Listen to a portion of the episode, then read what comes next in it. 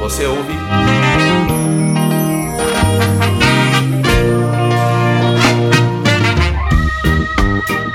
a terceira e última parte da retrospectiva de tudo que melhor rolou no podcast do portal Blind Tech em 2016. Na edição de Flávio Correia e Marlon Souza. E na produção e apresentação de Marlon Souza. Eu vejo os brotos dessa nova geração. Crianças, garotos ainda em formação. Salve galera! Sejam muito bem-vindos à terceira e última parte da retrospectiva de tudo que melhor rolou no podcast do portal Blind Tech em 2016. A gente vai relembrar muita coisa boa nesta última partezinha da retrospectiva. A. Lembrando que ela entrou um pouquinho atrasada, né? Cerca de umas duas semanas, porque vocês já sabem, a pós-graduação voltou e com ela a correria também. Ao fundo, vocês ouvem a faixa Orai Vigiai do álbum Guerreiros da Tribo, da tribo de Já. Uma letra, como todas as que a gente tocou aqui, muito atual. Vamos ouvir mais um pouquinho. brutal transformação. Pense nunca que o mal triunfará. Nada, ninguém jamais irá mudar os rumos da criação. Já é o único tesouro a se buscar.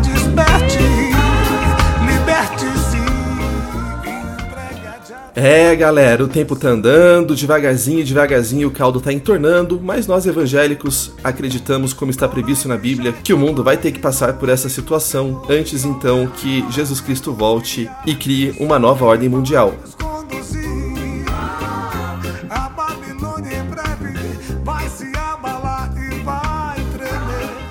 Enquanto isso, nós vamos pedindo a Deus que nos ajude a conduzir as nossas vidas da melhor forma possível e relembrando também as coisas bem legais que aconteceram a partir da segunda metade do ano aqui na Blind Tech.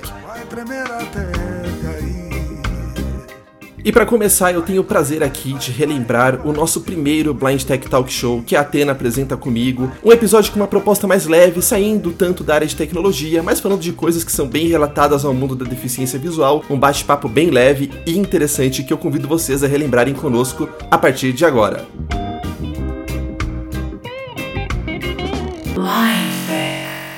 Salve galera, eu sou Marlon Souza e sejam muito bem-vindos ao Blind Tech Talk Show, uma nova iniciativa da Blind Tech onde a gente escolhe um tema, normalmente algo bem relevante pra gente enquanto deficiente visual e também enquanto gente mesmo pra nossa sociedade e fala sobre isso uns 10, 15 minutinhos. E para começar muito, mas muito bem o primeiro Blind Tech Talk Show, eu tenho aqui comigo, senhores, vejam só a Atena. Oi, pessoal. E aí? Belezinha? Pois é, e a gente vai falar juntos porque a gente discutiu bastante, né? Depois de uma primeira versão que eu gravei e a gente desgravou, ah, um assunto bem interessante. E o assunto é. Será que dá? Hã? Não, não, não, não, calma. É, Não é isso que vocês estão pensando, não. como assim? Calma aí que eu já explico.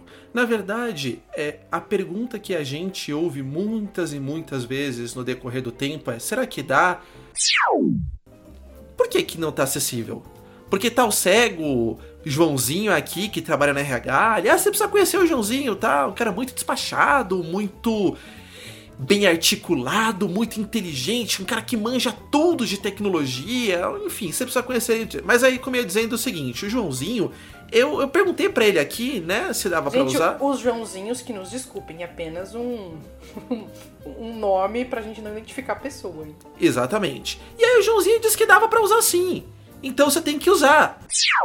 Essa profissional viria a me atrapalhar muito depois Pera, nos pera, anos. pera, peraí, peraí, só pra entender. O Joãozinho usava o Outlook enquanto cliente ou ele usava o Outlook da web? Não, não, ele usava o Outlook enquanto cliente mesmo, né? Ah, então, Como- E ele falou que os e-mails da web eram acessíveis. Exatamente. Coisa que você sabe, porque você testou, Tá. não eram, né? Na verdade, do nosso cliente web lá, não lembro nem se é o, o Outlook, enfim, era um cliente web muito complicado do ponto de vista de acessibilidade. Mas ela também nem entendeu muito a sua, a sua, sua colocação, né? Que o da web não era acessível, que o cliente era. Nem isso ela entendeu direito, pelo jeito. Não, na verdade ela não queria entender, né? Porque ela pro- perguntou pro Joãozinho se era acessível. O Joãozinho provavelmente deve ter falado assim: ah, deixa eu ver. Abri ah, meu primeiro e-mail isso aqui, cliquei ali, ah, é, dá pra usar assim, né? Provavelmente ele falou isso, na verdade, com certeza ele falou isso. Talvez ele nem tenha perguntado se você iria utilizar o Outlook cliente. Talvez ele consiga, conseguisse, né, utilizar o Outlook cliente e nem se ligou que você usa o web. Você não, não conversou com ele sobre isso pra saber exatamente o que ela perguntou pra ele, né? Na verdade, o Joãozinho era inatingível, tá? e aí acabou que eu não consegui instalar o meu Outlook aqui de casa para ler os e-mails, porque o Joãozinho falou que dava e eu acabei ficando com uma imagem bem complicada de alguém que não era tão competente quanto o Joãozinho para acessar os meus e-mails. Mesmo eu tendo listado para RH uma série de coisas que eu não conseguia fazer na época e ela falando sempre, mas o Joãozinho diz que dá, o Joãozinho diz que dá. Eu não sei porquê, mas tem cego que gosta de competir principalmente com outros cegos, em vez de tornar a vida do colega melhor, mais acessível ou possível, ele tenta ficar provando que ele é melhor. E aí ele pode acabar provando que ninguém é bom o suficiente, nem ele, dependendo da postura que ele tiver, porque ele vai inviabilizando com o decorrer do tempo a vida das pessoas dentro do ambiente corporativo ou da escola ou de quem quer que conviva com ele. Quer dizer, se eu RH acho o Marlon incompetente, porque nem consegui ler os e-mails, ele conseguiu, que o Joãozinho aqui, que é do RH e nem é de TI, conseguiu, como é que eu vou indicar ele para um projeto legal? Porque lembre-se, eu sou RH, apesar de não ser de tecnologia, sou eu que decido quem vai para qual projeto. Porque às vezes até em lista surge, né? O cara fala assim: ah, ah, dá, pra, dá trabalhar com tal coisa aqui, com o JAWS. E é engraçado, porque sempre quando acontece isso, eu não respondo. Deliberadamente. Eu só fico vendo as mensagens. E aí as pessoas se dividem. Umas falam dá, outras falam não dá. E ninguém pergunta, calma aí, amigo, qual que é o teu cenário? Porque para dizer se dá ou não dá, a gente tem que conhecer o cenário. Porque muda. Uma coisa é eu falar assim, ah, tal tecnologia aqui, ó, você até pode usar. Mas não com as principais ferramentas corporativas. Você só pode usar de uma maneira muito, entre aspas, gambiarrística, que você mexe um pouquinho aqui, um pouquinho lá, tal, não sei o que, você tem que dar volta ao mundo para chegar. Pô, se você tá usando pro seu trabalho de conclusão de curso, que é só seu, beleza, vai na fé. Se você tá usando para um projeto qualquer que você consiga se dedicar, como a Atena falou, beleza. Agora, como é que você vai fazer isso no ambiente corporativo? Uma vez, uma vez um cego falou assim: Ah, eu uso tal software de edição de voz que é ótimo, a qualidade é boa. Falei assim, tá, mas é acessível? Ele tava indicando para outro cego, tá? O contexto. Falei, tá, mas é acessível? Ah, bem, eu não sei, eu não clico, é meu primo que faz pra mim a edição. Exatamente. né? A gente também passou aqui pela mesma coisa, né?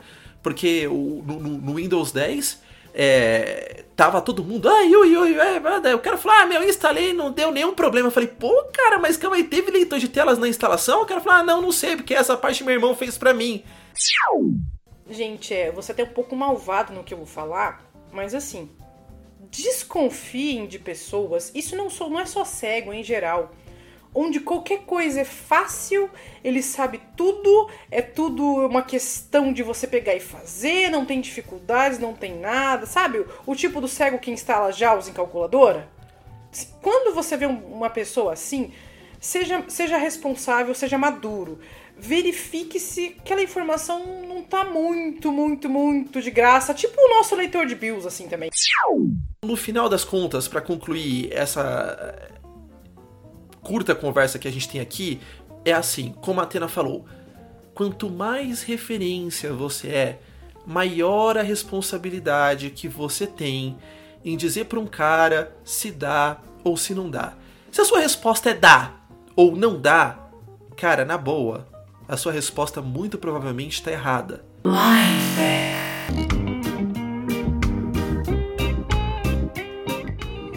É, cara, como foi bom gravar e produzir com a T no Talk Show. Bem interessante. Aliás, nesta época a Blind Tech estava passando por uma fase de bastante inovação, um monte de tipos de quadros diferentes, e o que aconteceu a seguir foi exatamente um deles, numa conversa que eu tava tendo com o Alexandre. Ele falou, cara, por que, que a gente não faz um quadro conjunto falando sobre tecnologia mesmo, né? Então, um pouco fora da área de tecnologia assistiva, mas sobre assuntos que poderiam interessar aos nossos ouvintes. Essa ideia foi desenvolvida e aí aconteceu o primeiro episódio da linha Blind High Tech, o tipo de episódio onde a gente fala de tecnologia da informação de maneira leve e descontraída, sempre com temas que interessam a vocês. Vamos relembrar?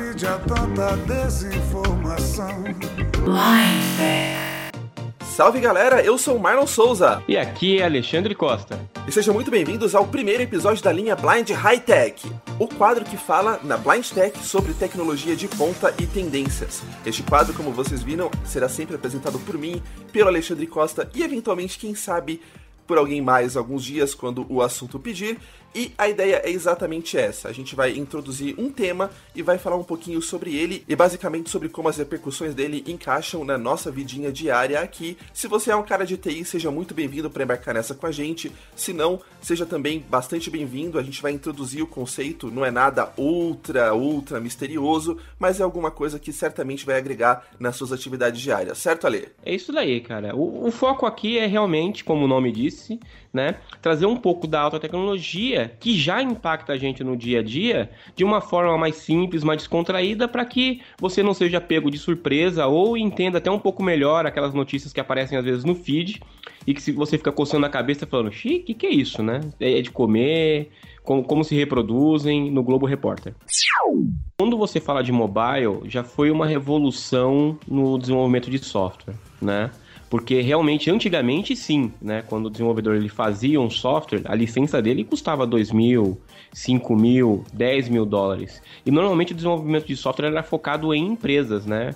Você desenvolvia um software que ia automatizar o caixa né, de, um, de um supermercado, você ia automatizar a contabilidade de uma empresa. Então esses softwares eram caros, levavam-se meses para se desenvolver e a economia dos aplicativos, né? Primeiro transformou esses softwares menores. Hoje você não tem mais um, um, software de contabilidade. Você tem vários aplicativos, cada aplicativozinho fazendo uma função do seu fluxo de trabalho. Você quer, por exemplo, fazer a sua tese do mestrado no seu smartphone ou no seu tablet, hoje você consegue, mas muito provavelmente você vai começar ele num editor de texto mais simples, que é só para rascunhar suas ideias, depois você vai passar ele para um Pages ou para um Word para fazer a formatação e colocar dentro das regras da BNT. Provavelmente daí você vai jogar para algum outro aplicativo que vai transformar isso em PDF para enviar para o seu professor, muito provavelmente por e-mail, que é um outro aplicativo. Então, quer dizer, é, nós utilizamos diversos aplicativos no nosso dia a dia e como são diversos aplicativos, eu não posso pagar né, mil dólares por cada um deles. Né? Senão, primeiro que se fosse mil dólares já sairia mais caro que o smartphone. Segundo que assim, eu sei que eu vou fazer algo muito específico e muito bom para atender uma única necessidade e vou ter a possibilidade de me integrar, né, ou permitir que meu usuário se integre com outros aplicativos para continuar a funcionalidade dele. E é por isso que esse mundo dos aplicativos a gente paga um dólar, paga dois, paga cinco dólares. Se eu quiser vender algo para ter dois mil reais por mês para mim, eu tenho que vender cerca de 80 licenças por mês. Isso para mim é versão 1, né? E aí acontece uma outra coisa que as pessoas quase nunca pensam, porque é, imagina assim, né? Eu comprei um café hoje lá na cafeteria, tá bom? Comprei um café hoje, bebi o café. Amanhã eu quero um outro café. Ou eu quero um café um pouquinho mais elaborado. O que, que eu faço? Eu vou lá pra, pra tiazinha da cafeteria e falo: Eu comprei um café. Agora eu tenho vale café eterno. Você vai me dar o segundo de graça ou eu vou ter que pagar mais para ela um outro café? Vou ter que pagar. E para os aplicativos, Alexandre, funciona assim? Não, porque nos aplicativos, né, o que acontece? Eu comprei a licença de uso daquele software. É... E é uma discussão muito grande que vem acontecendo, né, Marlon? Que recentemente é... tem acontecido muito na App Store o lance das atualizações é, pagas. Então, por exemplo, eu comprei o Marlon App né, por um dólar. E aí, o Marlon App tá na versão 1.0. Aí o Marlon, é, o Marlon foi lá, deu um tapinha, corrigiu alguns bugs que eu relatei, lançou a versão 1.01, que é uma versão de correção, né? Eu recebi ela de graça. Aí o Marlon foi lá e acrescentou mais uma featurezinha que eu pedi lá, uma ordenação, alguma coisa que era bobinha. Lançou a versão 1.1. Eu também recebi essa atualização de graça. Aí o Marlon tem uma ideia sensacional, revolucionária, só que faz com que ele tenha que reescrever esse aplicativo todo. E o Marlon vai lançar a versão 2.0 na loja. Ou seja, é uma versão nova, com novas funcionalidades, com uma nova infraestrutura. Vamos supor que ele acrescentou né, armazenamento no Dropbox, além do armazenamento no iCloud no, nesse aplicativo dele. Pô, é uma feature nova, é um negócio novo. Ele teve que conversar com outras APIs, mexer bastante no aplicativo. Lançou a versão 2 é, é justo, né? Isso e isso, vamos colocar aí tempo, né? Também, fator tempo. Ele levou quase um ano para fazer essa nova versão.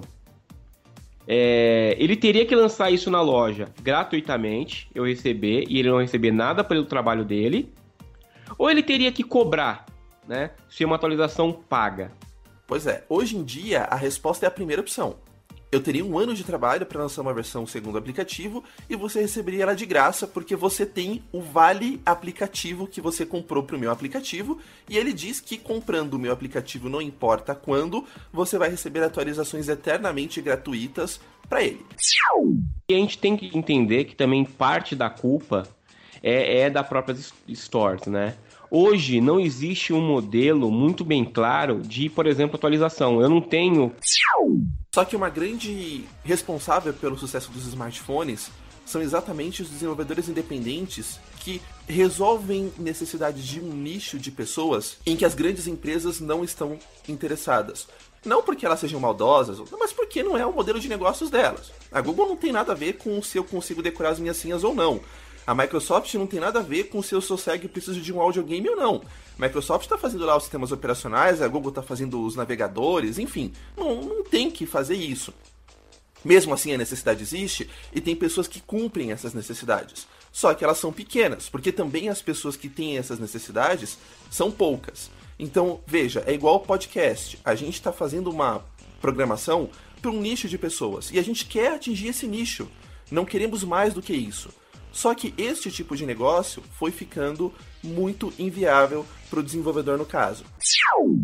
A nova tendência agora, né, Marlon, é, é garantir uma recorrência, né, de pagamento. Ou seja, de alguma forma, é, esse desenvolvedor ele ser remunerado mensalmente, ou trimestralmente, ou anualmente, né, dependendo do, do plano que ele cria, com é, distribuindo esse software não mais como um produto. Você deixa de Marlon de ser dono de uma cópia do meu aplicativo e passa a usar o meu aplicativo como um serviço, né? Tem até uma sigla em inglês para isso, que é SaaS, que é Software as a Service. Ou seja, eu ao invés de estar, é, estar comprando a propriedade né, de uma licença, eu estou, entre aspas, alugando uma licença, estou todo mês, né, dando um, um cascalhinho muito menor, né, para o desenvolvedor, só que esse muito menor, com várias pessoas comprando, me garante uma, uma renda mensal e eu posso contar com esse dinheiro para me planejar, para comprar equipamento, para melhorar. A economia dos aplicativos meio que dá um preço para o seu aplicativo. Então vamos supor que o, Mar o Marlon App, o mercado, né, de uma forma informal, fale que ele vai, ele custa no máximo é, 10 mil dólares. Se o Marlon colocar o Marlon App a 10 dólares, ele só vai vender mil cópias. Se ele colocar a 1 dólar, ele vai vender 10 mil cópias.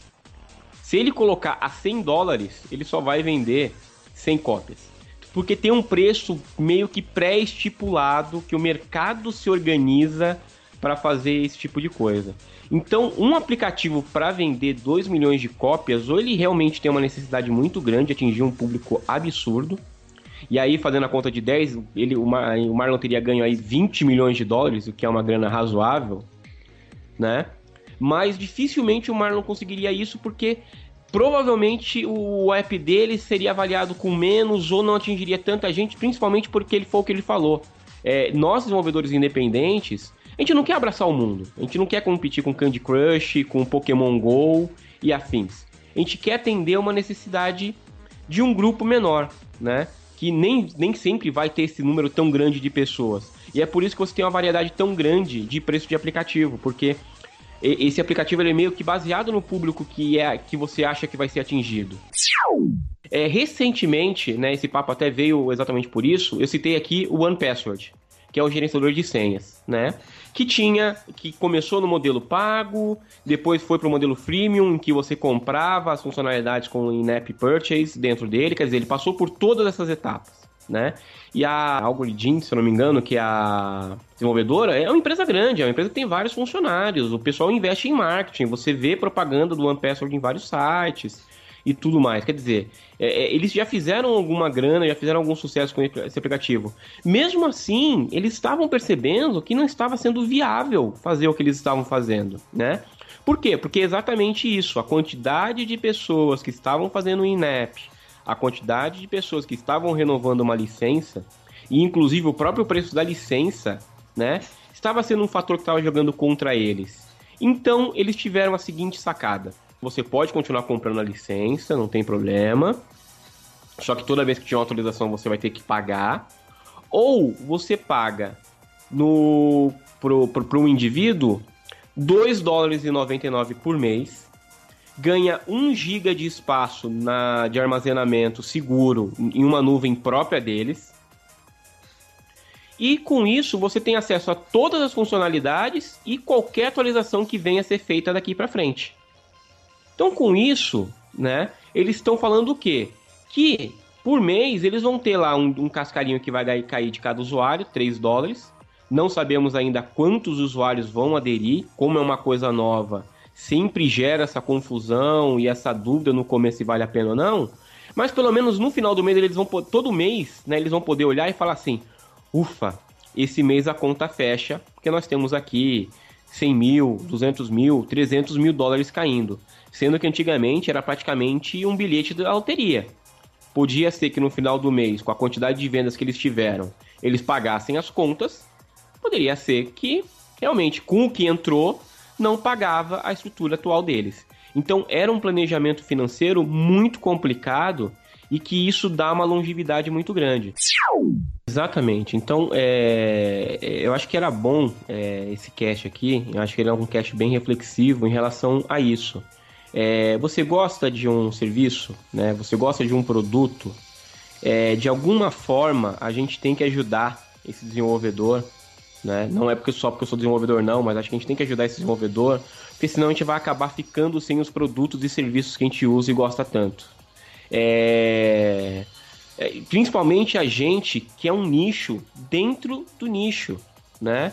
É, a maioria das pessoas, ela, ela é, eu, eu li, eu estava até ouvindo um podcast ontem, muito engraçado, em que, cara, se você pegar 70% da população hoje que está na internet aqui no Brasil e perguntar para eles o que é internet, eles vão falar que é o Facebook. E para gente que sai desse mundo, né, do, do, do Facebook e precisa acessar um site da Receita que tem captcha, precisa acessar sites de tribunais, fóruns e afins que tem captcha e tudo mais, ou a gente depende de um olho amigo para ficar lendo captcha pra gente, e isso não está disponível o tempo todo, ainda mais para quem se profissionalizou e está trabalhando, né, um advogado, um estudante de direito, ou, né, você pode contar com esse tipo de serviço que não é caro, né, não é um preço abusivo, três, gente, 3 dólares por mês, 12 reais. 12 reais. É menos que um lanche no McDonald's, né, que eu acho que já tá 30 pila já, lanche no McDonald's, já gasta 30 pila. Exatamente. Né? E, e ao contrário do então, lanche, não te faz mal. Não te faz mal, exatamente.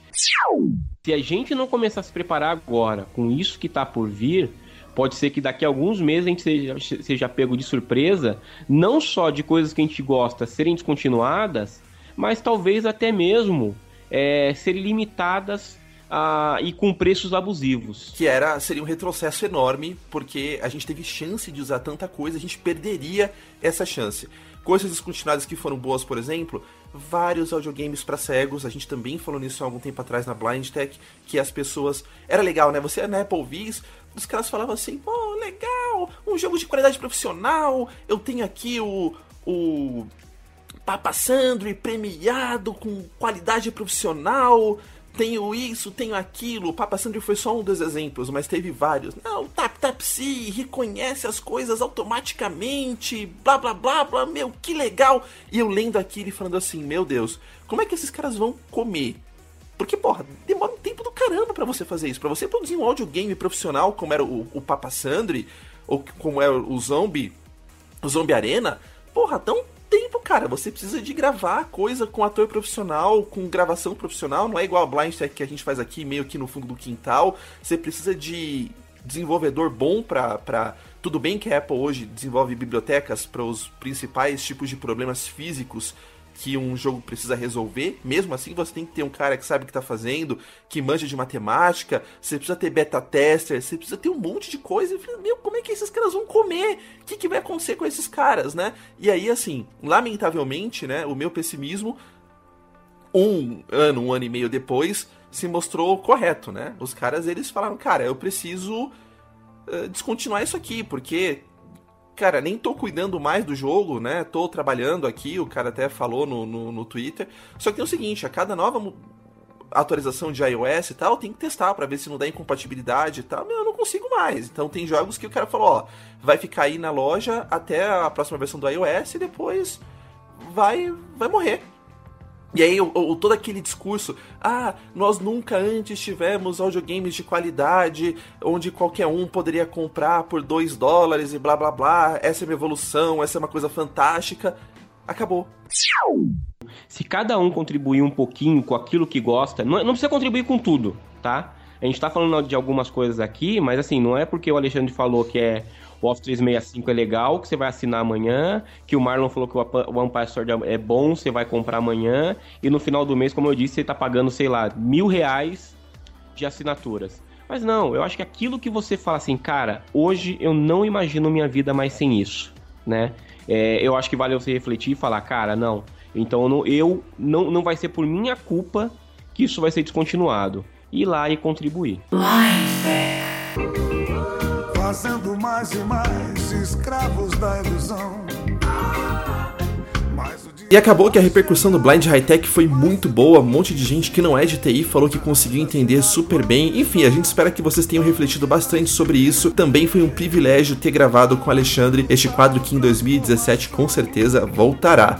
Orai, vigiai, clamai em nome do Senhor, só para o próximo episódio, eu resolvi fazer o review de um aplicativo. Já fazia algum tempo que a gente não tinha esse tipo de demonstração, que é o Overcast, um gerenciador de podcasts muito melhor do que o da Apple, e a gente explica direitinho no episódio por quê e também dá bastante dicas para quem está tentando aprender um idioma estrangeiro, entre outras coisinhas. Vamos conferir. Salve galera! Eu sou Marlon Souza e sejam muito bem-vindos a mais um episódio completo do podcast da Blind Tech, a tecnologia assistiva ao alcance de todos. Nesse episódio, que foi gravado na sua maior parte entre os dias 2 e 7 de setembro de 2016, a gente faz um review completo sobre um novo aplicativo de podcasts que eu estou usando agora, o Overcast. No episódio, a gente explica um pouco para quem ainda não sabe o conceito de podcast e também passa por todas as etapas necessárias para o uso do Overcast, incluindo como exportar as suas assinaturas do iTunes e importar no aplicativo, e também mostra toda a gama de ferramentas que ele oferece. É claro, por isso que ele é mais legal do que o aplicativo padrão da Apple. Uh, a Apple me encheu o saco e eu vou explicar para vocês muito o porquê disso com calma. E eu tô mudando de aplicativo de podcasts no iPhone pro Overcast e é esse aplicativo que eu vou demonstrar para vocês. Bom, se você já ouviu o Blind Tech 6, vale a pena você ouvir de novo aqui uma pequena explicação sobre qual o conceito de podcasts, porque ele é até um pouco filosófico e eu eu, enfim, o André Carioca, a Atena, a gente aqui da Blind Tech, né, o Flavinho, todos nós acreditamos que o cego, ao dominar bem a tecnologia, ganha poder. Porque a tecnologia, em última análise, às vezes nos iguala às pessoas que enxergam. E a gente já falou muito disso no episódio de podcasts e no episódio também onde nós descrevemos o Liri, que é um aplicativo que, na minha opinião, todo mundo que lê coisas da internet deveria ter, porque ambos usam a mesma tecnologia por trás, que é a tecnologia de agregador RSS Feed, tá? Como funciona? O cara da Coca-Tech fala uma coisa bem interessante. Ele diz o seguinte: olha, se tem um aplicativo nativo da Apple, ou sei lá, da sua fabricante de smartphones, e na loja tem um aplicativo que faz a mesma coisa, e esse aplicativo é muito bem cotado, significa o seguinte: alguém, muitas pessoas, não estavam satisfeitas com o aplicativo nativo do telefone que já vem instalado e tudo, baixaram esse aplicativo, usaram e se sentiram tão melhor a ponto de darem um rating, uma avaliação positiva para esse cara. Significa o seguinte, amigo: a possibilidade desse cara ser melhor do que o aplicativo nativo que você está usando é muito grande. E eu concordo com isso. Um belo dia, eu estava tentando, acho que ouvir rádio no meu telefone, e eu recebi um, um alerta de que o meu espaço em disco estava baixo. Eu falei, caramba, mas eu não, instalei aplicativo nenhum, não fiz nada. O que poderia estar acontecendo? O que poderia estar acontecendo? E aí, eu Uh, olhei uma tela que se você é proprietário de um iDevice, né, um iPhone, um iPad, um iTouch e não conhece, você deveria conhecer.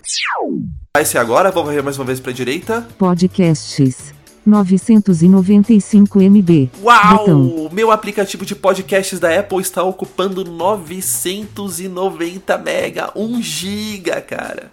Por que, que ele faz isso, hein? Ele faz isso porque, enfim, sei lá. Posto que eu não pedi para fazer download de nenhum episódio, a única coisa que eu posso assumir é que a Apple tá baixando temporariamente os episódios para tocar, certo?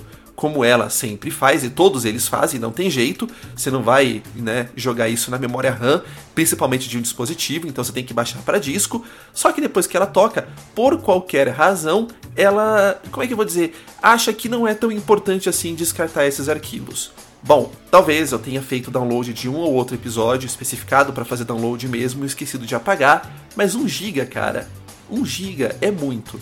Quer dizer, vamos pensar, né? O telefone ele te dá mais ou menos 12 GB, tá? Apesar de ser de 16, 4 GB ele separa para o sistema. Então, um 12 avos, uma parte em cada 12 da minha memória de telefone, está sendo ocupada por episódios de podcasts que eu já ouvi ou que eu baixei e sei lá, não ouvi, enfim, com coisas que não me agregam mais, cara. Porque a maneira que eu uso podcasts aqui, é que todo mundo devia usar, é o seguinte: se você tem uma internet boa, você manda ele fazer stream. Você baixa, ouve enquanto baixa, quando acabar, acabou. Ele era uma lista de todos os podcasts que você tinha, que tinham dados temporários. Então ele tinha, ah, olha, o Max Accessibility tem 100 mega. E aí você puxava o dedo para baixo e clicava em apagar. Olha, eu tenho aqui o, o Blind Bargains com 80 megas de arquivos temporários que eu ainda tenho. Aí você apagava. E você limpava esses dados. Só que agora, esta tela sumiu e tem só este ícone chamado Documentos e Dados. Se eu varrer aqui para a direita de novo, 532 MB livre, S, no split. eu tenho o número de bytes ainda livre. Você vai Documentos e dados. 995 MB. Documentos e dados, e você dá um duplo toque, Selecionado. ele fala Documentos e dados. selecionado e acabou. Então, ou essa tela não é mais acessível para quem usa VoiceOver, ou a Apple retirou o que não seria surpreendente a possibilidade de limpar os seus arquivos temporários de podcasts. Porque a Apple ela tem isso, né? Ela controla tanto, tanto, tanto a experiência do usuário que ela não deixa o usuário fazer ajustes mínimos. Quer dizer, eu acho que eu preciso desse espaço liberado, eu não uso pra nada. A Apple acha que eu não preciso. Mas não brota mais gigabytes na minha memória, né? Eles não me dão um upgrade de graça, dão? Não, né? Então como é que eu faço? Eu fico sem espaço ou eu mudo de aplicativo? Porque eu preciso desse espaço. Se você for mudar de aplicativo, você vai ter que recadastrar todos os podcasts que você assina na mão. Eu não assino muitos, eu devo assinar uns 15 podcasts mais ou menos. Então para mim foi meio tranquilo fazer isso. Mas tem uma maneira automática. Para isso, você vai precisar gerar um arquivo no formato OPML com todos os podcasts que você assina. Qual é o problema disso? O único software que pode fazer isso para você, pelo menos de maneira oficial, é o iTunes. E o iTunes é uma porcaria para mexer. Pelo menos essa é a minha opinião. Eu já, já mostrei inclusive para vocês algumas vezes, é uma tela muito confusa, tem N outras situações. Eu fiz um mini tutorial que eu vou tocar a partir de agora de como é que você extrai este OPML do seu iTunes, que nada mais é do que um relatório em um formato específico que outros aplicativos podem ler e importar as assinaturas para dentro deles próprios. E a gente chegou nos arquivos de subscrição do podcast OPML. Vou dar um Shift Tab, iTunes diálogo biblioteca documentos biblioteca do Ctrl e seta para cima para ele ler sua linha. podcasts.op. E aí você vê que ele já falou podcasts.opml, que é OPML. Você vai precisar pegar esse OPML e ou mandar ele via e-mail para você próprio ou jogar no seu Dropbox. Abrir esse arquivo OPML no seu iPhone, aí de novo via Dropbox ou via e-mail ou via Google Drive, enfim, da maneira que você preferir. E aí vai ter um botãozinho quando você clicar no arquivo lá em cima chamado Abrir com e vai ter lá o Overcast. Uma vez que você abra este arquivo no Overcast, ele vai fazer a importação das suas assinaturas de maneira calma, tranquila e sossegada. No canto superior direito da primeira tela, nós vamos encontrar aqui ADD Podcast. Botão. ADD Podcast. Vou dar um duplo toque. ADD Podcast. Done. Botão. E aí ele me deixa num botão chamado Done, né, que é OK, mas se eu varrer para a direita, ADD Podcast. Título. ADD URL. Botão. eu tenho um ADD URL, ou seja, se eu tiver a URL do que eu quero adicionar, ele adiciona. E se eu varrer para a direita de novo, Search Directory. eu tenho o Search Directory, ou seja, eu vou procurar por um podcast na lista de podcasts que ele já conhece. A Blind Tech já está nessa lista, então se eu der um duplo toque neste campo editável, Campo de busca. E digitar Está blind editando. B. B. L. L. I. I. N. N. D. D. T. T. E. E. C. C. Search. E clicar no Search no canto inferior direito do teclado, Search. Blindtech. Campo de busca. eu vou ter abaixo do campo de buscas os resultados que deram match, ou seja, que ele achou que poderiam se encaixar. O primeiro deles Blindtech. Botão. é, vejam vocês, o podcast da Blind Tech. E se eu der um duplo toque nele, Back. Botão voltar. Eu vou cair em uma tela onde eu tenho ADD Podcast. Blindtech. o título, Subscribe. Botão. o botão subscribe, ou seja, eu falo pro robozinho, por favor, fique de olho em todos os episódios da Blind Tech e todos os que chegarem, você me avisa. Episódios. E eu tenho uma lista de episódios. Aqui tem o Blind High Tech 01, Talk Show 01. Será que dá? E aqui é a tela responsável pela Blind Tech. Blind High Tech 01 Software as a Service. Streamable. 29 de agosto. De. Então veja Ações disponíveis. listou um único episódio, porque ele está assumindo que agora que eu assinei eu quero ouvir só o mais recente. Blind High Tech 01 Software as a Service. Streamable. 29 de agosto. De. E veja Ações que ele disponíveis. falou que esse episódio é streamable. Significa o seguinte, ele consegue baixar esse cara e tocar ao mesmo tempo. Se eu der um duplo toque nele,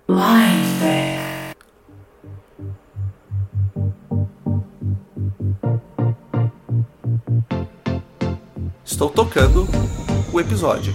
Olha, não teve que ir lá na BR, achar o ícone, achar o botão, achar isso, achar aquilo, só o duplo toque. Deixa rolar mais um pouquinho.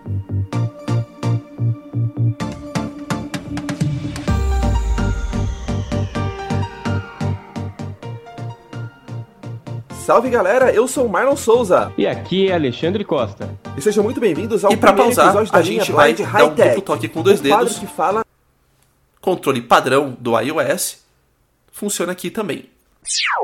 E vejam que ele traz outra coisa que a Apple não faz, o post do episódio logo abaixo. Então, se você quiser verificar se tem algum link, alguma coisa que você quer consultar ali que a gente fala, algum enfim, qualquer coisa, você já tem a comodidade de ter o post exibido junto com o player do, do episódio.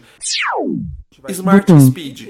Ele é um, um toggle, sobre você ele, pode ligar. basicamente sobre como as repercussões... Smart Speed. 1. Se você é um cara de TI, seja muito bem-vindo para embarcar nessa com a gente. Se não, seja também bastante bem-vindo. A gente E esse é um cara bem interessante, conceito, não é nada porque o que ele vai fazer é o seguinte, ele vai detectar misterioso, em é tempo de tocar o podcast, nas suas se tem atividades uma pausa muito Ale? É longa, isso daí, cara. O, E vai o foco aqui cortar. é realmente Voice Boost. É o. Voice Boost. Botão. seres humanos, por exemplo. ó, Vamos ver fazer se dá aqui. vocês perceberem a Se eu falar pro Alexandre, Alexandre, você é muito bonito. Voice Boost. Valeu. Então, apesar de agradecer, o Alexandre já pré-deduziu que eu tô sendo irônico, porque ele sabe que ele é feio. Mas o nosso computador não é assim. Ele não funciona dessa forma.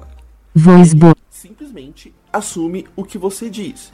Então, quem Então não sei se deu pra programa vocês ouvirem, mas quando você dá um voice boost, e ele é, meio que equaliza Senão, o que tá teu sendo falado. vira Próximo. Tão simples assim. Speed. Normal. Speed. Ajustável. Cara, isso aqui é fantástico.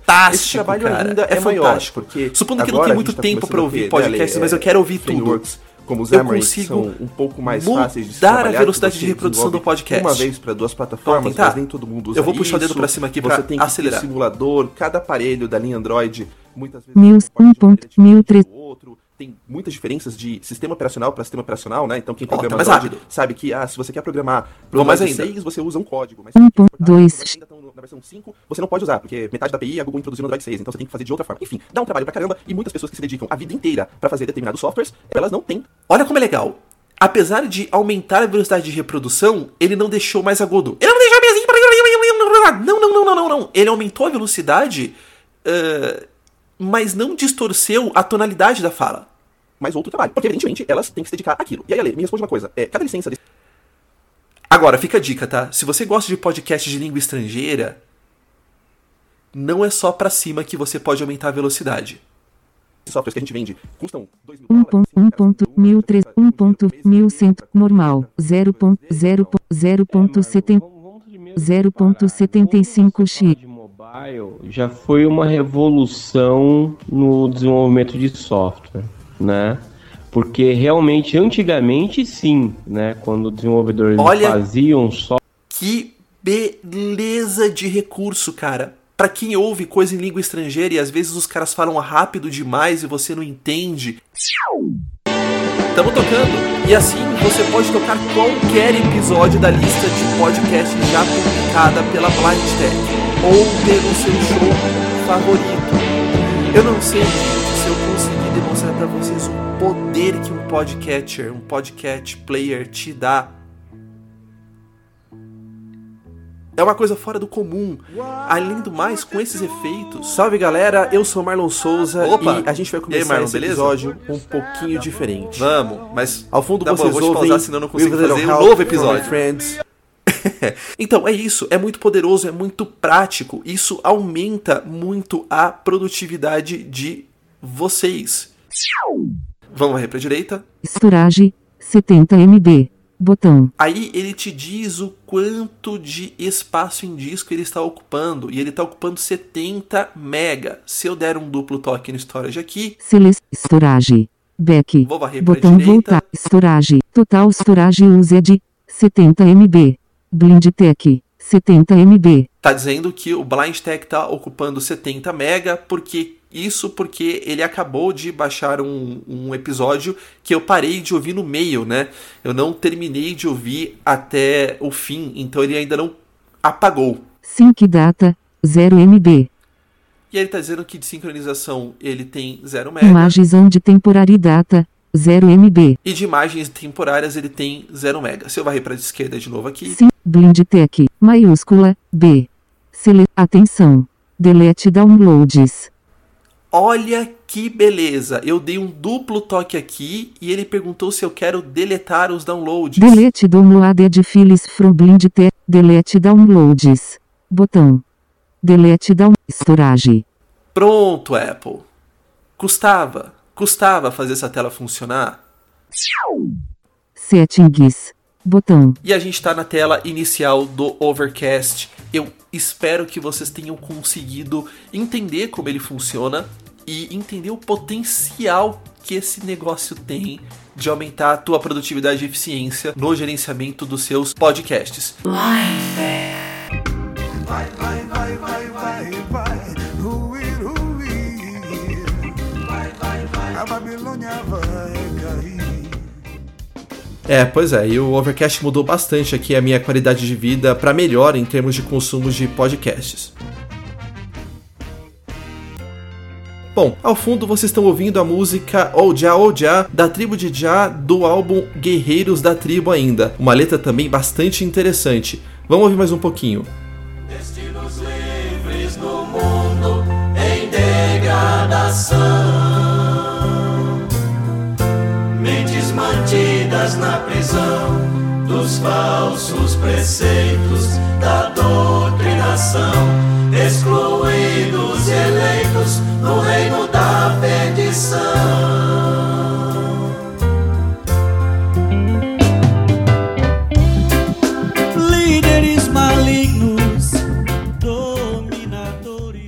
Pois é, galera, e o tempo foi passando e nós chegamos a setembro, quando normalmente a Apple lança ali no comecinho do mês uma nova linha de sistemas operacionais e também de hardware. Um pouquinho antes do lançamento, a gente levou uma ideia bem crítica sobre determinadas coisas que estavam acontecendo e falamos também um pouco das nossas perspectivas. E é isso que a gente relembra agora. Falsos profetas, enganadores. No episódio de hoje, a gente lê e-mails de alguns ouvintes que mandaram considerações bem interessantes e também vai falar sobre as coisas que a Apple vai lançar agora no dia 13 de setembro, o iOS 10 e provavelmente toda a outra trupe de sistemas dos demais dispositivos. Este episódio está sendo gravado entre os dias 10 e 11 de setembro de 2016.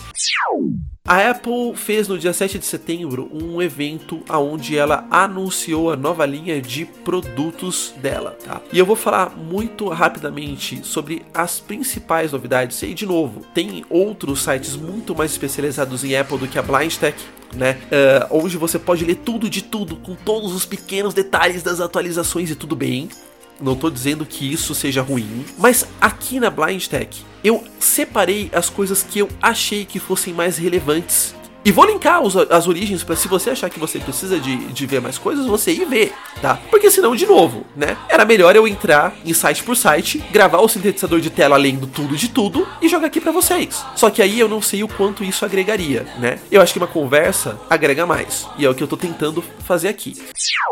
A Apple anunciou o novo Apple Watch. Como sempre aí, cara, eu não vou falar porque é claro, ele tem um processador mais potente, tem uma tela mais potente, blá blá blá blá blá blá blá blá blá. Mas na boa, os smartwatches, sejam da Apple ou não, ainda não fizeram a minha cabeça. Eu acho que tudo o que um telefone pode fazer, um relógio também pode fazer, e eu ainda não vejo nenhum caso de uso.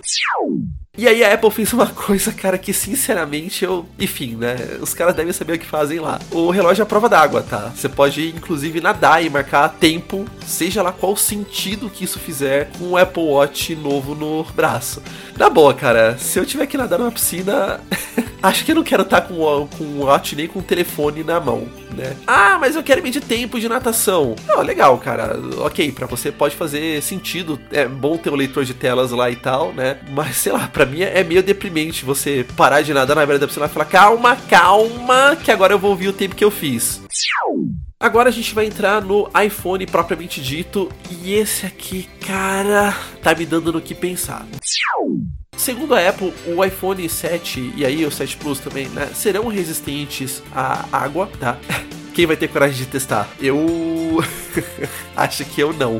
Vamos ter speakers estéreos no iPhone. Parabéns, hein, Apple? Só uns 5 anos depois dos Androids, né? Ah, agora a gente já vai ter dois alto-falantes, um em cima e um embaixo que é uma tendência que a Apple vem adotando recentemente e eu venho torcendo rigorosamente o nariz para isso, é não vamos ter mais os jacks, os conectores de fone no iPhone, tá? A Apple diz que isso é útil porque o conector era grande, ocupava espaço e, e blá lá lá lá lá lá, e aí, enfim, como vai funcionar agora? Vai ter um fone de ouvido específico da Apple, que para variar não vai mais funcionar em lugar nenhum, só nos, nos dispositivos da Apple, né? Uh, que tem uma entrada Lightning, como tem a entrada do seu carregador hoje. Ah, mas eu quero usar um fone de ouvido clássico. Tudo bem. A Apple também vai mandar um adaptador que você pluga uma parte dele no Lightning, na entrada Lightning, e a outra parte dele é um conector de 3.5 milímetros, como você está acostumado para você conectar o seu fone clássico. Ah, legal. E quando meu iPhone precisar ser carregado? Aí, amigo, você se f... tem uma série, uma série de questões uh, quanto a isso. Né? Ninguém sabe uh, a qualidade que que, esses fones Lightning vão ter. A gente espera que seja melhor, mas é não, não há mais transmissão analógica, né? É completamente digital, né? Ah, se você quiser ouvir o seu fone de ouvido enquanto você carrega a Apple, você pode usar o maravilhoso novo fone Bluetooth da Apple. Primeiro chip Bluetooth da Apple, que será disponível na App Store dos Estados Unidos por meros 160 dólares. Assumindo que um iPhone custa cerca de 700, então você vai comprar um iPhone de 700 e algo que custa cerca de um quinto do preço dele. Um quinto do preço de um iPhone para um fone de ouvido wireless. E aí há uma polêmica, porque diz que diz que diz que diz. Tem pessoas que dizem que a bateria deste fone de ouvido wireless de 160 dólares maravilhoso da Apple vai durar incríveis 5 horas. 160 dólares. O quanto de bateria isso vai gastar mais para manter os sensores sempre alertas e detectar essa movimentação de telefone, eu não sei precisar. Eu também não sei se a gente consegue desligar esse tipo de ferramenta, né? Uh, não sei o quão bem ela vai funcionar, porque, por exemplo, eu levo o meu telefone na, na bolsa, né? E como a minha bolsa é um pouco grande, o telefone tende a se movimentar um tanto lá. Se ele ficar desbloqueando, dependendo do movimento que você fizer em trânsito, isso pode criar um problema, no sentido de que eu vou gastar muito mais bateria do que eu estou gastando atualmente. As notificações do, do iOS 10 também serão mais capazes. Então, tem uma série de aplicativos que, por exemplo, podem mostrar uma thread inteira de mensagens a hora que você receber uma mensagem, tudo isso na tela bloqueada, tá? E por aí vai. Essa é uma coisa que uh, traz determinados questionamentos em, em, termos de privacidade, né? Eu não sei se eu gostaria que alguém visse uma thread de mensagens que eu tô tô recebendo na minha tela bloqueada quando eu não estivesse por perto. É uma coisa é o cara só ver a mensagenzinha que chegou ali, outra coisa é ele acessar toda a thread, se é que eles vão fazer isso para mensagens, enfim. Nós teremos também widgets, né? Boa Apple! Cinco anos depois do Android, vocês estão implementando uma coisa que já devia ter sido implementada faz tempo. Excelente! E aí a gente começa a ter determinadas coisas no iOS que mostram que a Apple está se abrindo um pouco mais para o mundo. Explico. O aplicativo de mensagens, por exemplo, vai ter uma API que desenvolvedores podem usar para fazer determinadas coisas acontecerem. Então, por exemplo, é, uma loja qualquer, por exemplo, de pizza, pode uh, implementar uma, uma funcionalidade pro, pro mensagens que quando você digita numa mensagem assim, ah, vamos comer pizza, né? Ela detectar e mostrar um, um íconezinho onde você pode clicar e pedir a pizza nessa determinada loja. Do ponto de vista de voiceover, a gente tem o dicionário de pronúncias implementado, um recurso que faz tempo, né, Apple, que você já devia ter implementado. Os outros leitores de tela do mundo têm isso tipo há 15 anos, sem brincadeira. E você também vai poder, segundo a Apple, mandar uh, diferentes áudios do sistema para diferentes uh, destinos, o que significa que você poderá ter o voiceover falando no seu telefone, no seu fone de ouvido, por exemplo, e uma música tocando no seu alto-falante do telefone. A ver como isso vai funcionar. A gente faltou falar um pouquinho aqui do macOS. A Apple está dizendo que a experiência de usuários com o VoiceOver foi levada muito a sério nessa atualização. E também a Siri vai para o macOS. Quanto à experiência de usuário com VoiceOver, olha, eu quero acreditar nisso, porque tava na hora, hein, Apple? Olha, vou te contar uma coisa, cara. Tava na hora, né? Ultimamente a gente tem sofrido com a experiência do Mac. Uh em relação a- ao uso de voiceover. Ah, tá ruim, Marlon? Olha, se tá ruim ou não, eu não sei te dizer. O que eu sei é o seguinte: pra uma companhia que implementou a acessibilidade no iOS da maneira magistral que a Apple implementou, apesar do pessoal não saber bem lá, aparentemente muito bem recentemente, o que é um teste de regressão, né? Quer dizer, tem um monte de coisas que quebram, mas para uma empresa que, em última análise, implementou a principal solução de acessibilidade móvel que nós temos hoje, o Mac tava meio largado, né? Tava meio lento, bem consistente, meio assim, meio E, ah, vamos esperar, vamos esperar que no macOS, que já não é mais o macOS X, agora é só macOS Sierra, é o nome da nova versão, a gente tenha uma experiência um pouco mais refinada, mais fina mesmo, né? Mais fluida com o VoiceOver, como nós temos em última análise, apesar de tudo, né? ah, nos iDevices. Comerciantes da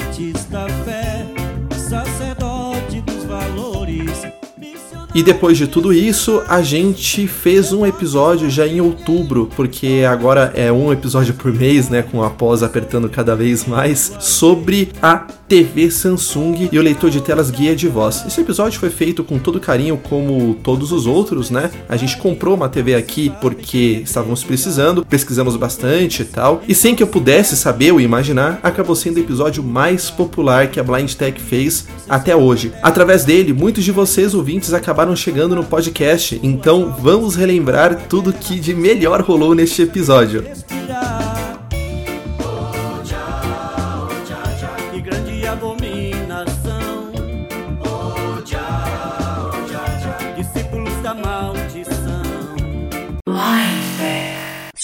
Hoje nós vamos fazer a review de uma Smart TV da Samsung que tem leitor de telas instalado. Além disso, a gente ainda aproveita para falar um pouquinho sobre o Chrome e a Apple TV no contexto das Smart TVs como um todo. E sem mais delongas, vamos conferir como é que funciona a operação da TV Samsung com leitor de telas. Quando nós estávamos satisfeitos, depois de termos visto a navegação pelos menus, a leitura do guia de programação e tal, a gente perguntou para ele então, de novo, qual era o modelo mais barato da Samsung que tinha esse recurso. Novamente, ele falou que não sabia, mas proativamente foi tentando em uma por uma das televisões mais baratas, até ele chegar à conclusão que esta TV, a N40J6020, era na loja o modelo mínimo que tinha o leitor de telas. Ele até tentou abrir o menu Sistema Acessibilidade em TVs mais em conta e Aí eu queria uma explicação da Samsung. Todas as outras TVs menores tinham todos os recursos de acessibilidade, menos o guia de voz. E aí dá, dá pra perguntar por que né, Samsung? Porque se tudo mais tem mercado nas outras TVs mais baratas, por que não o leitor de telas? Que você assumir que os deficientes visuais são a camada da população que mais tem dinheiro não é uma atitude muito inteligente, né? Espero que um dia seja, espero que um dia isso aconteça, mas por enquanto seria bem justo, né? que da mesma forma que a Apple faz, colocando leitor de telas em todos os seus aparelhos, a Samsung também colocasse o guia de voz em todas as televisões. Eu tô com o controle remoto dela na mão e no canto superior esquerdo nós temos o botão que liga, nada no meio, e no canto superior direito nós temos o botão onde é possível alternar as entradas de vídeo. Então tem HDMI, cabo e por aí vai. Depois nós temos em fileiras de 3 os números de 1 a 9, temos abaixo do número 7 um hífen, o 0 logo à direita dele e na parte direita do controle, embaixo do 9, portanto, um botão que volta ao canal anterior. Voltando para a esquerda, nós temos logo abaixo um botão inteiriço de volume, ocupando o espaço de dois botões, para cima e para baixo. À direita dele, portanto no meio do controle, nós temos alinhado com o volume para cima a tecla Mute, alinhado com o volume para baixo a tecla Guia de Programação. E à direita nós temos uma tecla dupla também que sobe o canal e desce o canal. Voltando para a esquerda, logo abaixo do volume para baixo, nós temos a tecla Menu. E agora eu vou pela esquerda. Abaixo da tecla Menu, nós temos uma tecla de opções e abaixo da tecla de opções nós temos uma seta para a esquerda. A seta para a esquerda é reconhecível porque ela é levemente inclinada para a direita. Então o botão ele é meio torto com a parte central dele um pouco mais enfiada para dentro do controle e a parte da borda do controle um pouco mais inclinada. À direita desta seta para a esquerda aqui, nós temos no centro o botão Enter, à direita do Enter uma seta para a direita. As setas são todas inclinadas para as bordas. Acima do botão Enter, nós temos a seta para cima e abaixo do botão Enter, a seta para baixo. Na diagonal esquerda, entre a seta para a esquerda e a seta para baixo, nós temos o botão Voltar. Por hora é o que a gente precisa saber desse controle e agora eu vou mostrar para vocês como é que a gente faz a configuração inicial dela. Etapa 1 de 4 configurações de rede. Selecione sua rede. Se a rede não aparecer na lista, insira seu nome e CCID ou selecione o botão WPS-PDC para configurar uma rede personalizada. Listar 9 itens. E vejam que ele entrou na etapa 1 de 4, que é exatamente a primeira das quatro etapas que provavelmente o seu vendedor ou alguém que, que enxerga fez para você no comecinho da instalação da TV. É ou não é acessível? É acessível. Apenas faltou alguém pensar na usabilidade. Porque da mesma forma que eu consigo fazer agora, eu teria conseguido fazer sozinho se eu tivesse uma maneira de subir o leitor de telas naquela hora. Teclado na tela. E aqui eu vou precisar pôr a senha. O teclado virtual na tela segue a maneira que o teclado QWERTY segue. Então eu estou na tecla 1, se eu apertar a tecla para baixo, eu estou no Q, seta para direita, W. né? QWERTY, se eu apertar a seta para baixo, G. estou no G. S. Na verdade estou no D, é porque ele fala G. S. G. Ó, G. F. Esse é o F G. e esse é o G, igual F. G. o G. Aí Samsung, faltou alguém para testar, hein? Faltou alguém para testar. Bom, se eu apertar a seta para baixo, C. eu estou no C. V. E esse é o V. C. Agora para esquerda, X. X. Z. Z. E por aí vai. Não tem muito segredo para você digitar a senha. É selecionar a tecla que você quer, apertar o Enter, ir para a próxima e apertar o Enter. Vou pôr a minha senha aqui. E ele faz o de você entrar uma letra. E para achar a tecla confirmar, nós vamos descer até a fileira do A e ir para a direita. Sinal de arroba. Ponto de exclamação. Concluído. E achamos um concluído. Vou apertar a tecla do meio. Configurações de rede verificando a conexão de rede sem fio para. Botão. Vai tentar conectar. Configurações de rede A TV está conectada à internet se você tiver algum problema ao usar os serviços online. Entre em contato com seu provedor de serviços de internet UK. Botão. E vou fazer a mesma coisa agora sem o leitor de telas, que é, aliás, a maneira que a gente faz para ativar. Apertei o menu, duas setas para cima e você vê que ele dá uns estralinhos, né? Isso é legal para entrar em geral.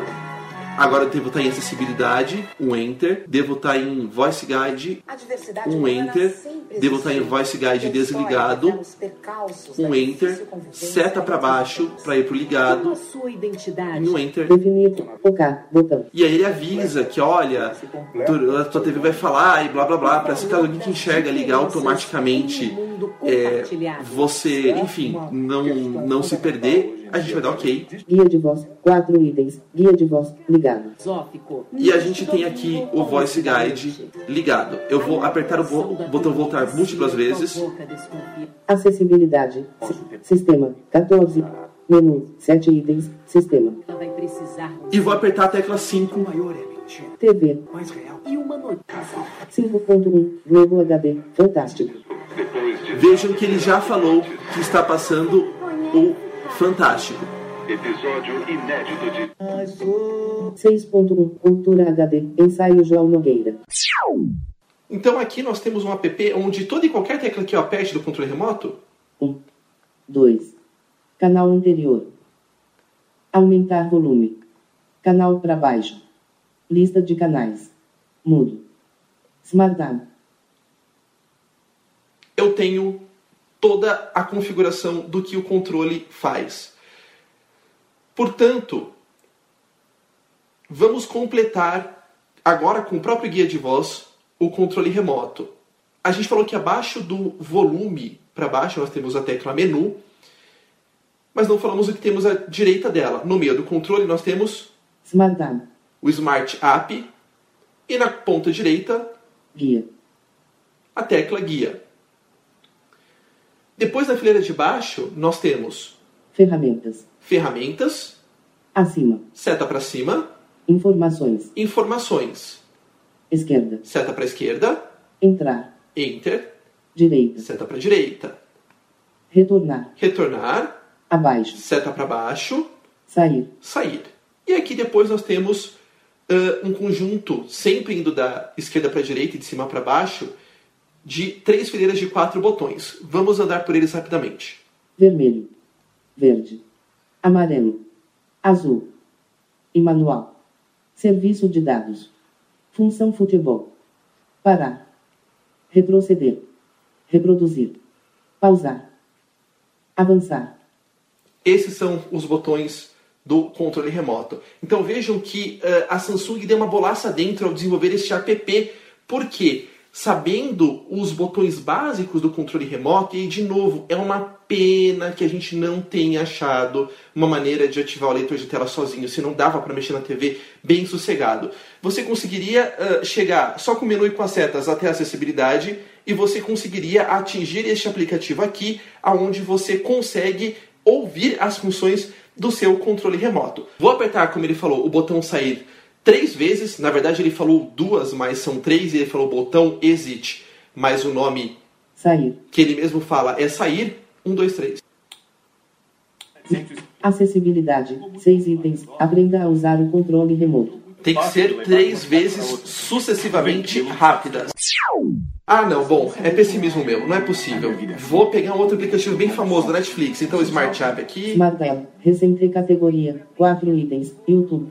Seta pra direita, E manual. seta pra direita, Tutorial do Smart seta pra App. direita, Limpar tudo. pra direita, Destacados categoria. Mergulhar em destacados, enter Destacados aqui, categoria. 14 itens. Aplicativos. aplicativos, Abrir botão. Audi. BBC News. Terra Videos. Dailymotion. Netflix. Vimeo. Netflix. Netflix, vou apertar Enter, Carregando. Carregando, Netflix abrir botão. abrir, Carregando aguarde. tela escura, tela mais ou menos escura, é, seta para direita, para esquerda. É, também não é acessível, né? Bom, vou clicar no sair aqui.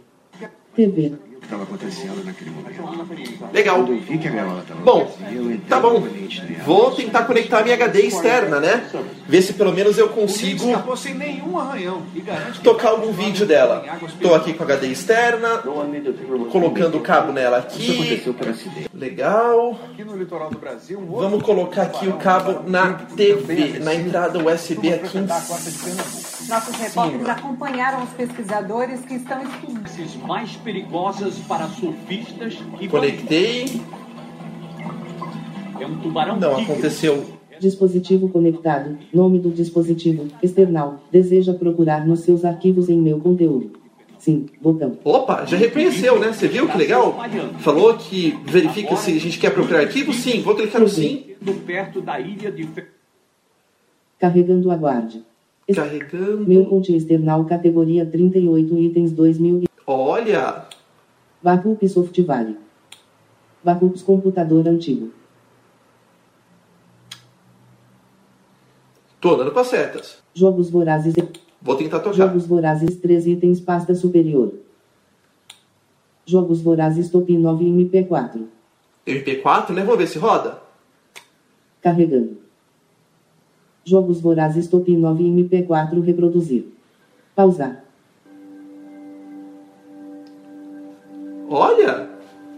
Não é que toca? Então vejam que o guia de programação é acessível e a maneira com que a TV trabalha é muito acessível. Vou clicar aqui no botão sair, então diagonal entre seta para direita e seta para baixo. TV. E a última coisa que eu quero demonstrar para vocês neste review bem interessante é como é que a gente acessa a trilha de audiodescrição. Deve ter alguma maneira mais rápida, mas de novo a documentação da Samsung não é exatamente boa. A maneira que eu achei de fazer é Para quem não sabe, a Apple TV, a gente já falou bastante no Blind Tech 13 e no Blind Tech 15, é um aparelho da Apple que se liga à sua TV e adiciona a esta funções de Smart TV. Então, basicamente, você pode rodar aplicativos nela, como YouTube, Netflix e tal, e você também pode uh, acessar através de aplicativos pastas de computador, pastas compartilhadas, a sua biblioteca do iTunes, enfim, ele deixa a sua TV um pouco mais conectada. Para quem usa muito o ecossistema da Apple, você pode pedir, por exemplo, para bater fotos no seu iPhone, subir essas fotos para o iCloud e exibi-las na Apple TV tão logo elas sejam colocadas na rede. Tem uma série de coisas que você pode fazer nesse sentido. O Chromecast também adiciona à sua TV funções de Smart TV, mas ele funciona de uma maneira um pouquinho diferente. Basicamente, ele é como se fosse uma placa de vídeo que você liga à sua TV e você espelha tudo que está acontecendo na tela do seu telefone nele. Quanta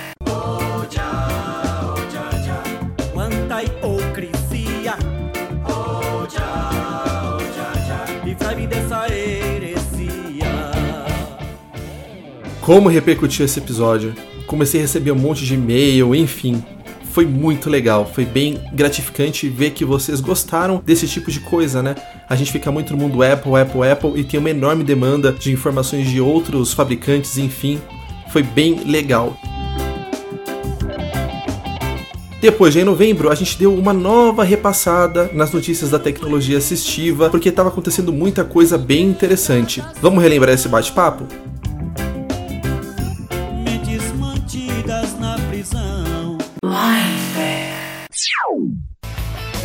Salve galera, eu sou Marlon Souza e sejam muito bem-vindos a mais um episódio do podcast do portal Blind Tech, a tecnologia assistiva ao alcance de todos. No episódio de hoje, gravado no comecinho de novembro de 2016, a gente repercute bastante comentários e e-mails mandados por velhos e novos ouvintes do portal Blind Tech sobre a review do uso do guia de voz da TV Samsung. Além disso, a gente fala bastante sobre as últimas notícias do mundo da tecnologia assistiva, Faz algum tempo que a gente já não falava sobre isso e andou acontecendo muita coisa interessante, então chegou neste episódio a vez da gente fazer um bate-papo sobre todas essas novidades.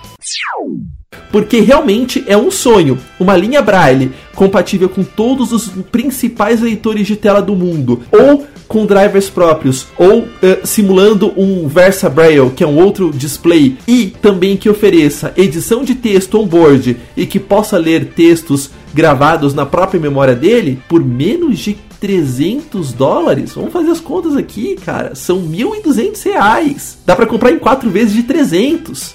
Bom, é claro, né? Vai ter imposto, nhanhanhê. Mesmo assim, vai chegar aqui no Brasil por um custo muito menor do que chegariam as linhas Braille mais clássicas, vamos dizer assim. E dá muito ânimo. Qual é a novidade em relação a isso? Quando você tem um produto que alguém mostra um protótipo e fala, olha, provavelmente vai ser lançado um dia, talvez, você põe as suas esperanças se esse produto te agrada. Agora, quando uma associação séria como a APH lança inclusive o manual desse produto e dá detalhes de funcionamento dele, aí, rapaz, aí acreditar na existência desse cara fica mais fácil. E foi exatamente o que aconteceu. Tem link aí para vocês uh, do site Blind Bargains, do artigo deles, e consequentemente o link para o manual desse produto. Aparentemente vai rolar mesmo, a coisa tá séria. Vamos esperar muito. Esse produto deve continuar a ser desenvolvido. A gente aqui na Blind Tech avisa vocês, mas parece que vai rolar, galera. Realmente eu tô bem ansioso para isso.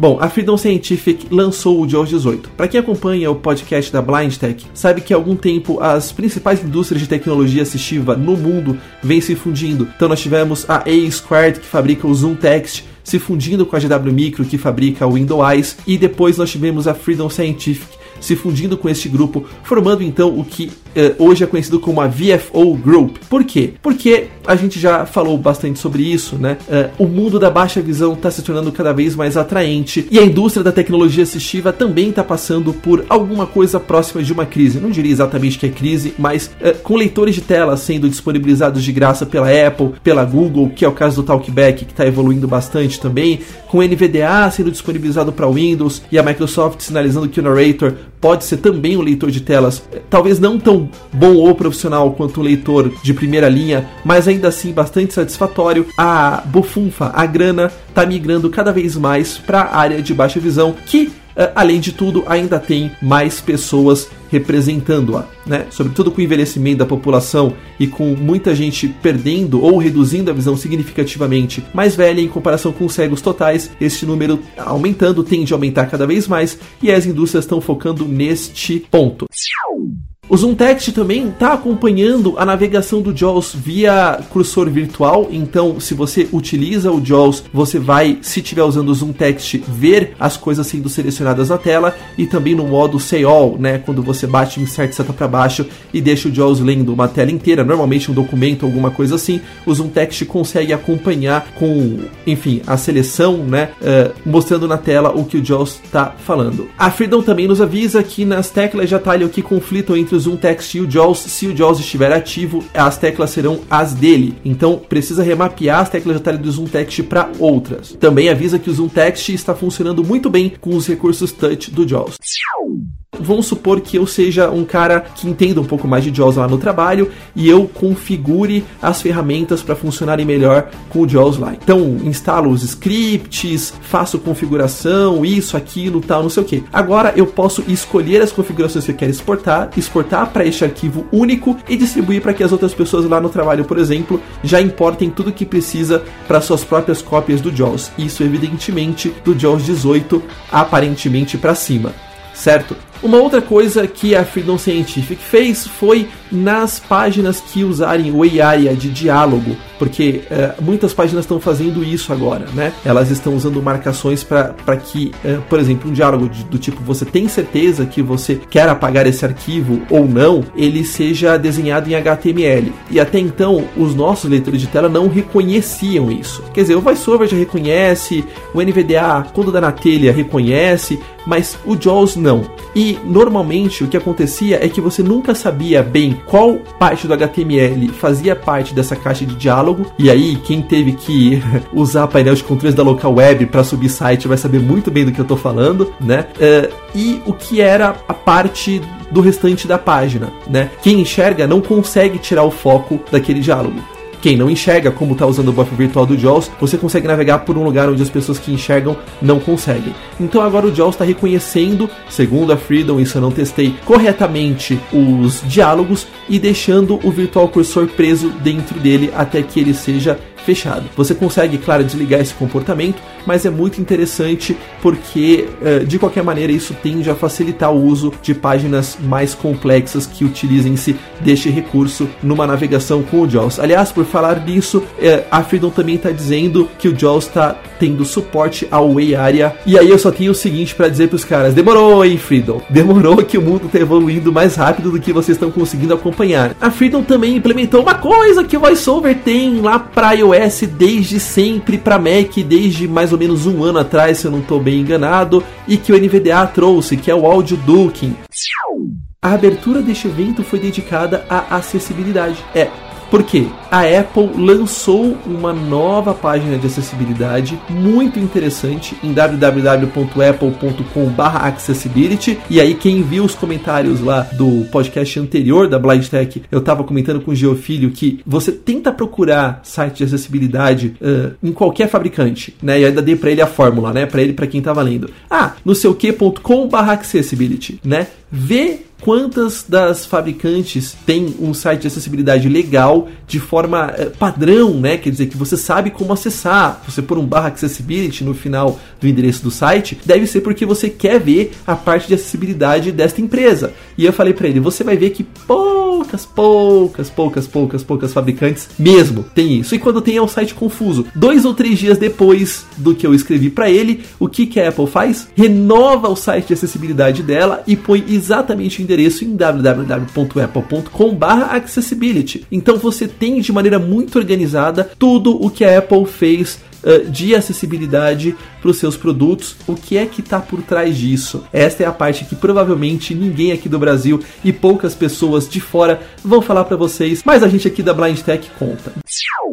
Também o Mac agora tem quatro portas USB-C do tipo que não são compatíveis com praticamente nada nesse mundo ainda. E só Para não dizer que só, felizmente, mas felizmente mesmo, o plug de fone de ouvido padrão foi mantido, não foi estripado, tal como a Apple estripou do iPhone. Mas além das quatro portas USB-C e do fone de ouvido, não há mais nenhuma outra porta. Nem o MagSafe, que era tão legal, cara, para você carregava o computador, também tiraram o MagSafe. Ah... Mas tá bom, ok. Essas quatro portas podem ser usadas para carregar o MacBook Pro e também para outros dispositivos, né? É, lembrando que se você for comprar o novo MacBook Pro e você comprou o novo iPhone 7, um não é compatível com o outro, tá? A Apple, a Apple. É, por quê? Porque não tem um cabo do iPhone USB-C para você conectar no seu próprio Macintosh, né?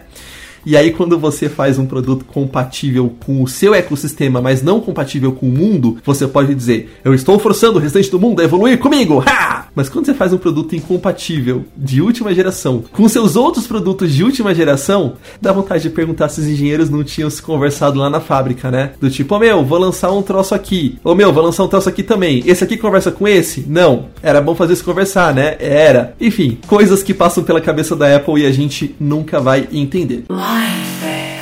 Os falsos preceitos da doutrinação.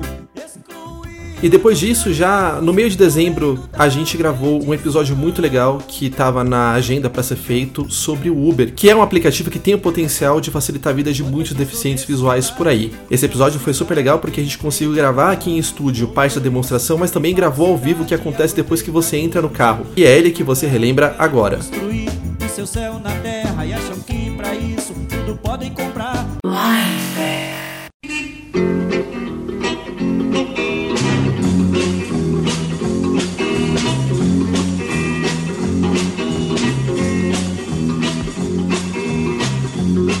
Essa é uma das muitas histórias que acontecem comigo.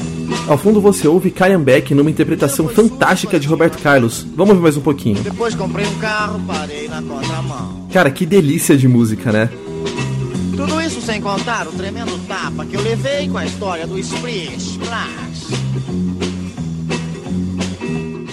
Mas essa história também é interessante, mora. Incrível. Bom, por que, que a gente está tocando essa música? Porque o nosso assunto tem tudo a ver com carros hoje. Nós vamos falar de Uber. E aí, para quem não sabe, eu tá meio perdido, a gente vai explicar direitinho o que é esse negócio.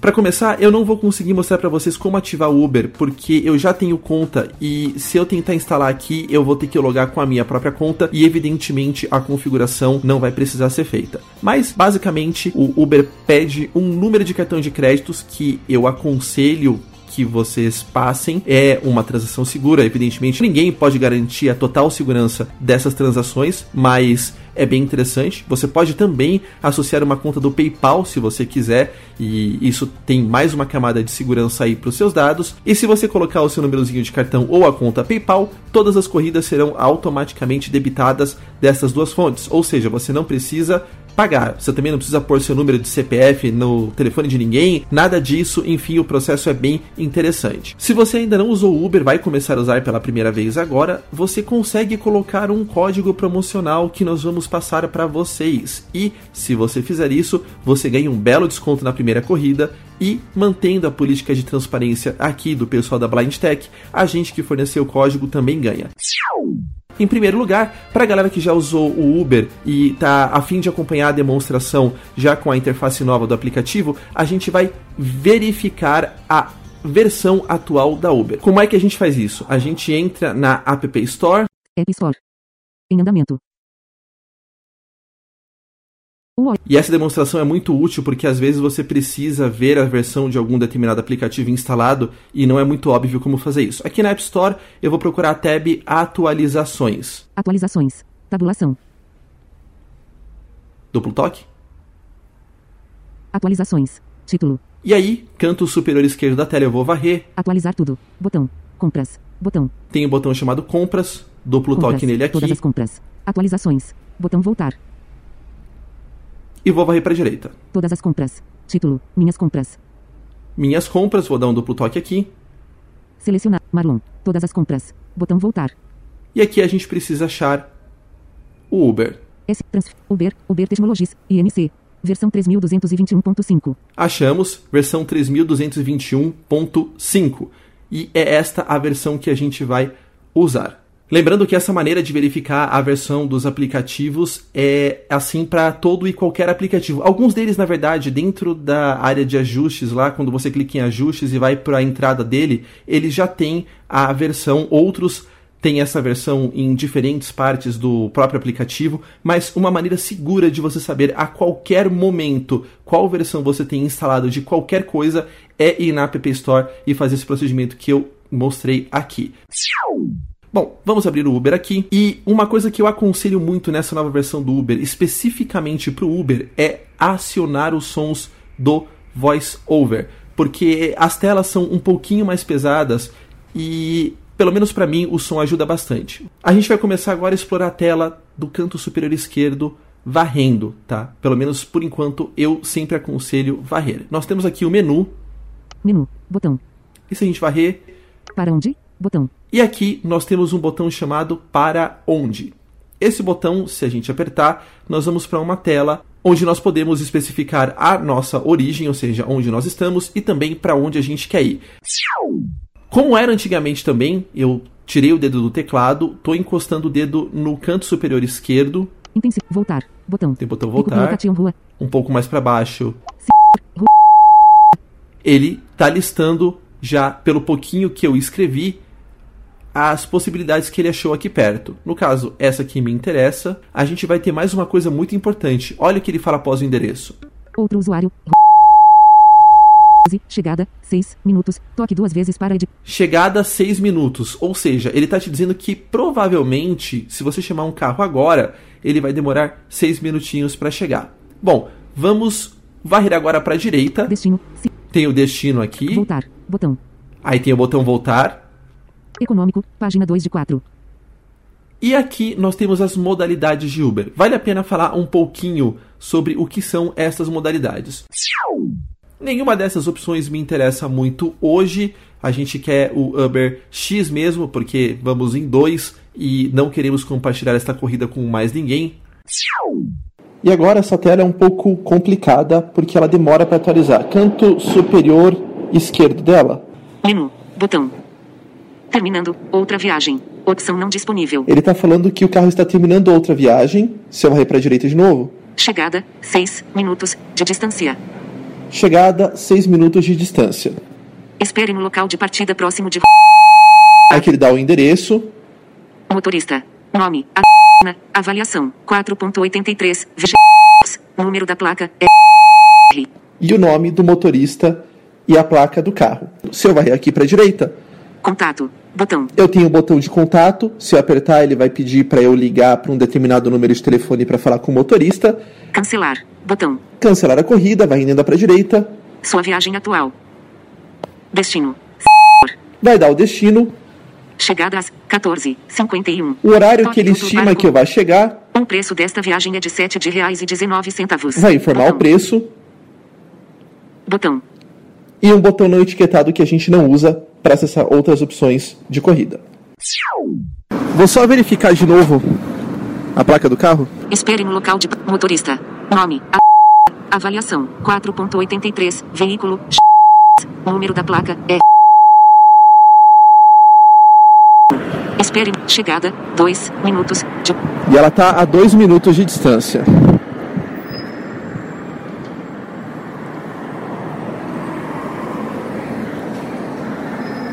Menu. Chegada. 1 minutos de distância.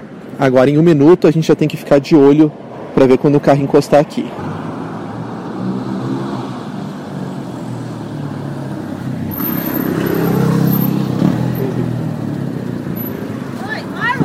Opa!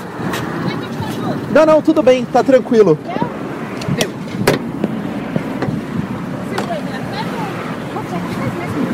Boa tarde. Boa tarde. Tudo bem? Pode fazer o caminho do aplicativo mesmo? É, vira retornar. É, vai descer aqui. Pode ser. Pode vir, né?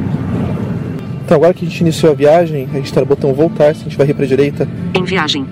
já tá marcando em viagem. Destino. Sua viagem. Cancelar. Bo- Contato. Motorista. Nome. A... Contato. Botão. Os detalhes de nome, Cancelar. contato. Botão. Sua viagem atual. Varrendo pra direita. Destino. Cis. Chegadas. Ca... O preço desta viagem é de 7. Botão. Como vocês veem, a tela não muda nada. Atena, você acha que a motorista foi atenciosa? Foi. Eu também acho que a motorista foi bem atenciosa. Acho que ela merece umas 5 estrelas. A gente vai fazer a, a avaliação dela. Tam... Avalie sua viagem com. É, mas esta partezinha aqui, avalia a sua viagem com o nome do meu motorista, não tem quando você não tem nenhuma corrida para avaliar, né? Então, só varrer para direita, você vai cair na tela de avaliação. Varrendo mais para direita. Cis. Disse o nome do lugar onde a gente chegou, que é o endereço de destino. Varrendo para direita. Uma estrela. Duas estrelas. Três estrelas. Quatro estrelas. Cinco estrelas. Só varrendo para direita. Nós achamos que ela mereceu cinco estrelas, foi muito boa, muito gentil. Vou dar um duplo toque aqui. Voltar. Botão. E aí ele anunciou voltar o botão porque a gente foi para uma próxima tela. Se a gente for varrendo para a direita aqui, Avaliação. Excelente. Excelente, porque, enfim, demos cinco estrelas, então ele já está marcado aqui como excelente. Vamos passar pelas estrelas de novo. Uma estrela. Duas. Três. Quatro. Selecionado. Cinco estrelas. Cinco estrelas está selecionado. Fazer um elogio? Atendimento excelente. E eu tô varrendo. Tem alguns botões que você pode marcar para dizer como é que o motorista foi, por que, que ele foi cinco estrelas ou duas estrelas, sei lá, se ele não foi bom. Cinco estrelas, evidentemente, só tem elogios. Olha a trilha sonora desse lugar, cara. É. Bom, vamos lá. Enviar. Botão. Por último, a gente aperta aqui o enviar. Menu. Botão. E a gente volta para a tela inicial do Uber. Se eu varrer aqui, Perfil atual. Para onde? Agente mesma uma coisa. viagem. Vai fazer os nossos três destinos últimos. Rua. Padaria. Padaria. Padaria. conf- Pada, pada, E aí vocês veem que eu tô indo para a direita. Não tem mais, evidentemente, a tela de avaliação. Porque a gente avaliou tudo que precisava avaliar. Vendem suas almas, declaram a guerra, só a cobiça lhes faz respirar. E assim terminamos a retrospectiva de tudo que rolou na Blind Tech em 2016. Muito obrigado a vocês que ouviram as três partes da retrospectiva. Se ficarem interessados, vocês também podem voltar e ouvir os episódios que mais chamaram a atenção. Muito obrigado a Atena e também ao Alexandre Costa, que fizeram parte dos episódios que foram gravados nesta parte da retrospectiva. Também um agradecimento especial à Atena pelo carinho e pelo companheirismo de sempre na produção aqui da Blind Tech. Também queremos agradecer ao Flávio Correia que editou as retrospectivas de alguns dos episódios que nós relembramos, especialmente nesta parte, e também editou e vai editar cada vez mais episódios da Blind Tech. Muito obrigado, Flavinho. Além de um excelente produtor e de um extraordinário amigo, você também é um ótimo editor. Tamo juntos. Mas queremos agradecer acima de tudo e principalmente a Deus por ter permitido que não só essas retrospectivas, mas também tudo, tudo relacionado à Blind Tech existisse, fosse para o ar, enfim. Se não fosse Deus na nossa vida, nada, nada, nada aconteceria. Portanto, os nossos principais agradecimentos vão para Ele que nos dá força para continuar adiante. E esse ano tem muito mais se tudo correr bem. Aguardem, temos novidades, temos episódios, temos demonstrações. Fiquem conosco, mandem e-mails, feedbacks e vamos juntos. Aliás, por falar em e-mails, só lembrando para você que chegou agora ou ainda não sabe, você pode mandar e-mails para blindtech@blindtech.com.br contendo a sua sugestão, crítica ou então a sua sugestão de pauta. Pode nos seguir em www.facebook.com/oficialblindtech ou no Twitter seguindo oficialblindtech. Quem segue esses dois canais fica por dentro de bastidores de tudo que acontece e também é avisado a cada novo episódio. Aliás, por falar em novos episódios, você também pode assinar o podcast da Blind Tech no iTunes ou no podcatcher preferido da sua plataforma. Ah, como você acabou de ver, eu, por exemplo, prefiro o Overcast, mas nós estamos nos principais diretórios de podcasts por aí. Você também pode dar uma olhada nos RSS feeds, porque a Blind Tech tem artigos escritos. Aliás, o Liri foi atualizado, hein? Mais sobre isso no Blind Tech Express, que será lançado muito em breve. Você também pode, por fim, acessar o site da Blind Tech em www.blindtech.com.br. Lá tem todos os conteúdos, inclusive estas retrospectivas, desde lá do primeiro, na metade do ano retrasado. Vai tempo, hein, galera? É, pois é. E assim terminamos esta retrospectiva. Muito obrigado a vocês todos pelo carinho, pela paciência e pela audiência. E até a próxima!